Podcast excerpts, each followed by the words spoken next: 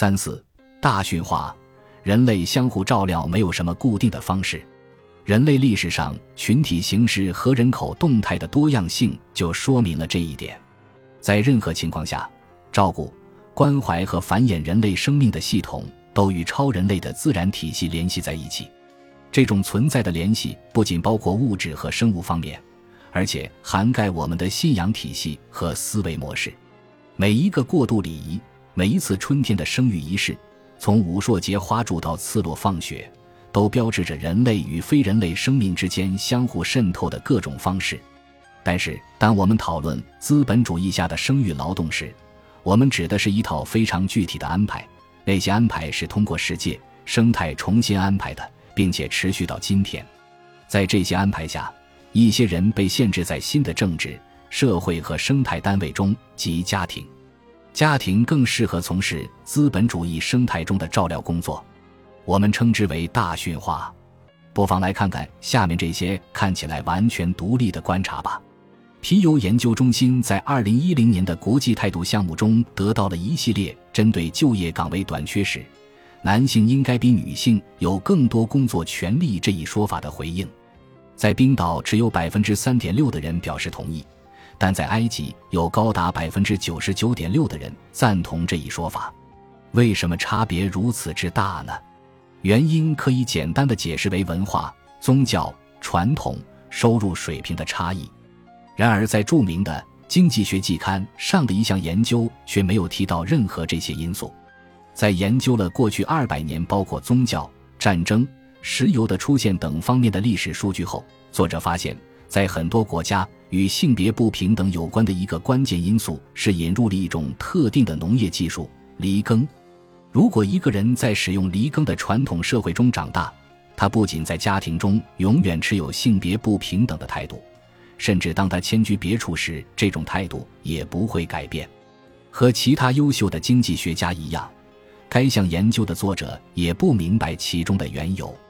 有一点比较明确的是，如果我们现在用另一种农业技术取代犁耕，那么性别不平等和歧视等问题也不会消失。我们不仅要理解某种特定的农耕方式如何自然划分了男女之别，还要了解如何实现平等，这是更深层次的挑战。那么，为什么这种公元前两千六百年的埃及象形文字中就有描述的农具可以解释二十一世纪的沙文主义呢？编年史家印加加希拉索德拉维加提到，十六世纪秘鲁边境的一些情况或许可以解答这个犁耕性别歧视的谜题。原住民普遍将驯化牛、用牛犁地视为奇怪的行为，因为这种做法既破坏了自然的秩序，也破坏了驯化者的理念。原住民的解释是，西班牙人懒得去耕种土地，不得不训练动物来替他们干活，他们则坐享其成。原住民也觉得西班牙人选择耕种土地和占领土地的方式很奇怪。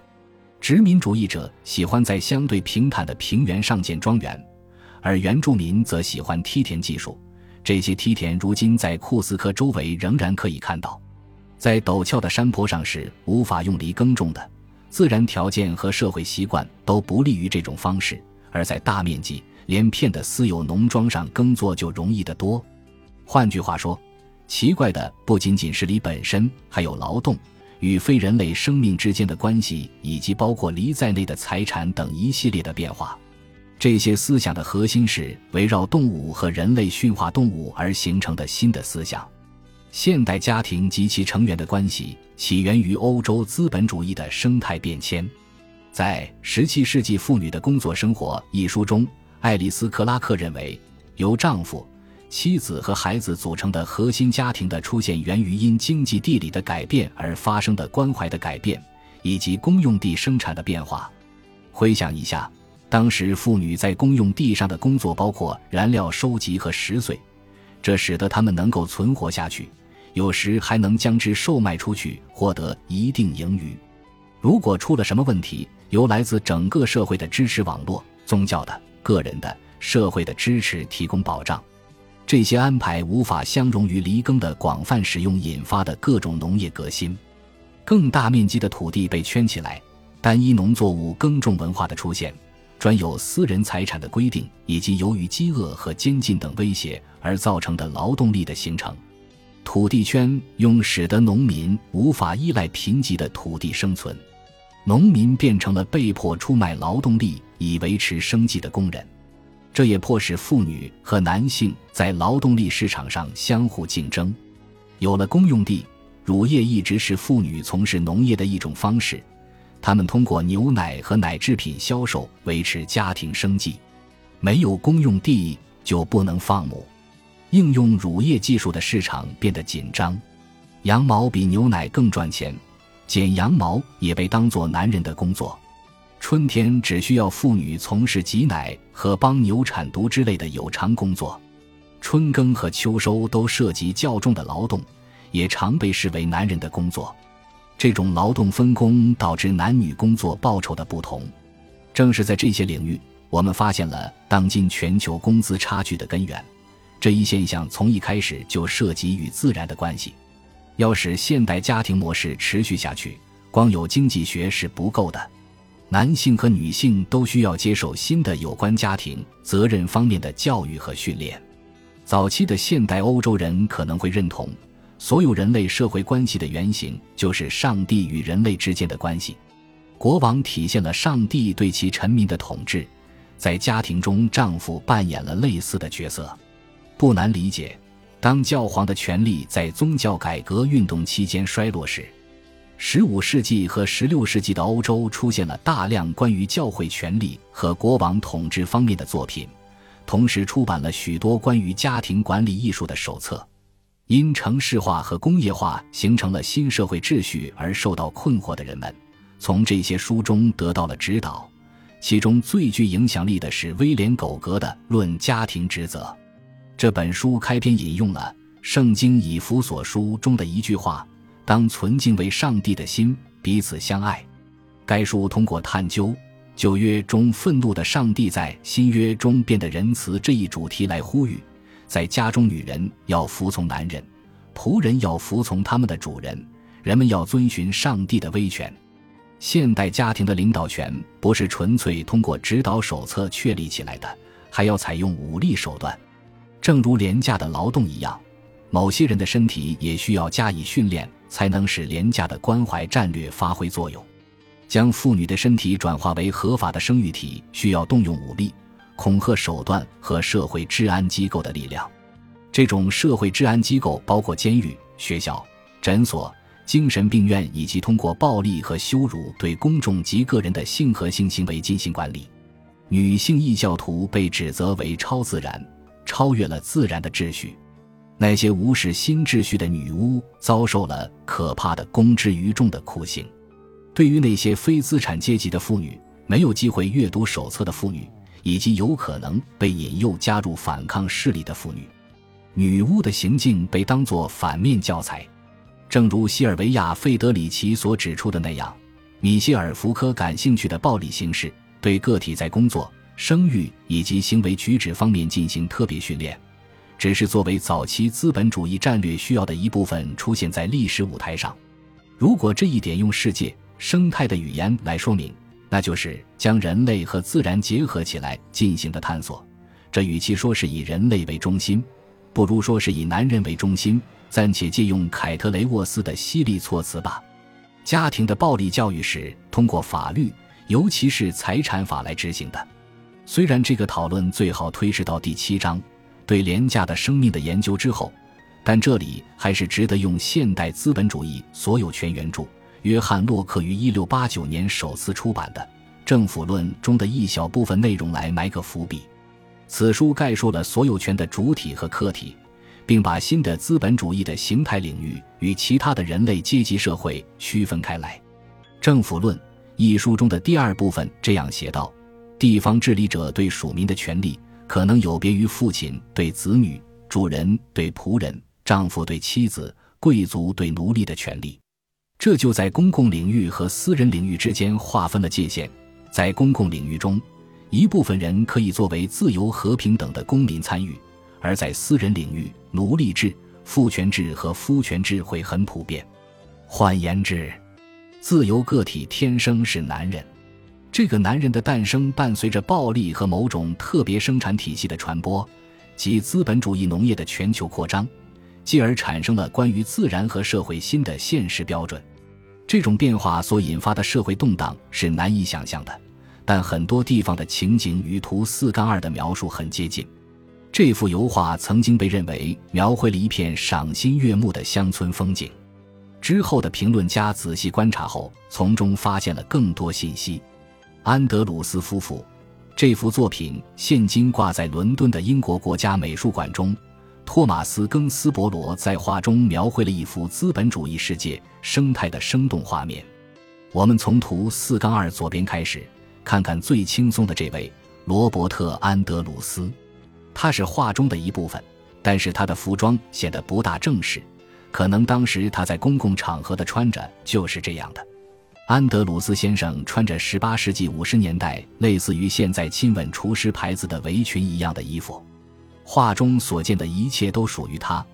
奥布里斯庄园是其家族在埃塞克斯郡萨德伯里的财产。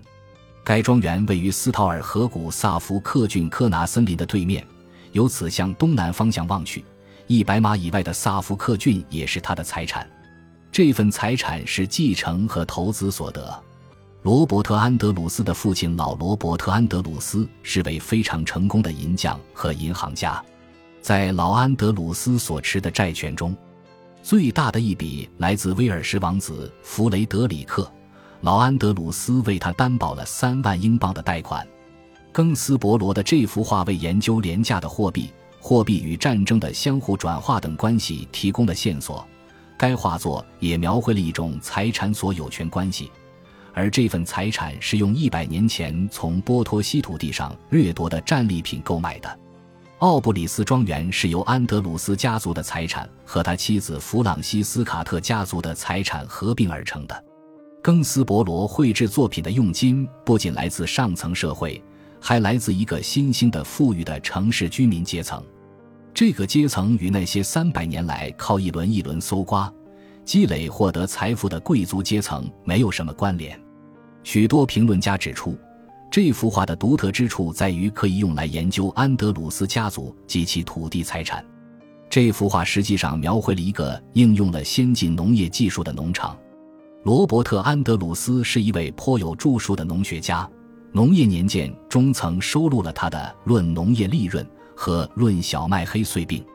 画作中的庄稼都是一行行、一排排整齐排列的，可能是使用杰斯罗塔尔于1700年发明的调拨机来播种的。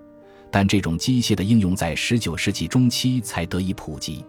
这项技术用于解决乡村农业越发类似城市工业时凸显的那些问题，即试图在劳动、机器投入和市场间达到最优平衡状态。更斯伯罗为研究罗伯特和他的妻子弗朗西斯之间的关系提供了另一种视角。作为眼前一切的所有者，他无精打采地倚在椅子扶手旁，步枪斜挎在身上。而他妻子是笔直的坐着，双手放在腿上。下面就是画作未完成的部分。有人提出，更斯伯罗原来的意图是要在画作未完成的部分画上安德鲁斯射杀后被猎狗叼回的野鸡的。还有些人则认为，这个部分是留给安德鲁斯将来的孩子的。无论是哪种解释，弗朗西斯·安德鲁斯在这里都被比作她丈夫所拥有的财产。就像她丈夫拥有的土地一样被圈围起来，像她丈夫身旁的猎狗一样被驯化。更斯伯罗可能与罗伯特·安德鲁斯相识，因为他们在同一个地方长大，很有可能还同时在同一所文法学校上学。他可能也知道老安德鲁斯很富有，甚至还可能得到过老安德鲁斯的资助，但他清楚拥有这样一笔财富对他而言是永远无法实现的。也许这就是为什么一些评论家在更斯伯罗的这幅画中发现安德鲁斯夫人的眼神中透着一种蔑视，好像在说：尽管他或许是一种财产，但他的地位仍高于众人。这些权力关系陪伴着以谷物驱动的资本主义单种栽培文化的传统和技术，也是大驯化的标志。更斯伯罗的话不仅提供了一种历史的借鉴，而且对当代具有参考意义。它实际上也描述了当今世界各地被强制执行、引发激烈争论的各种社会变革。丹麦经济学家埃斯尔伯瑟拉普在讨论当时出现的社会关系时，提到一句伊斯兰教义：先知本人认为，没有奴役的农场也不会有犁的使用。如果理解了圈地运动对公用地的破坏，理解了人类生产和生育之间的新型关系，就可能解开犁耕的奥秘。否则，不仅要回到二百年前。还要追溯到更早以前，才能发现犁耕最初是如何成为一种农业传统技术的，而这个过程充斥着它对社会系统的摧毁所造成的累累白骨。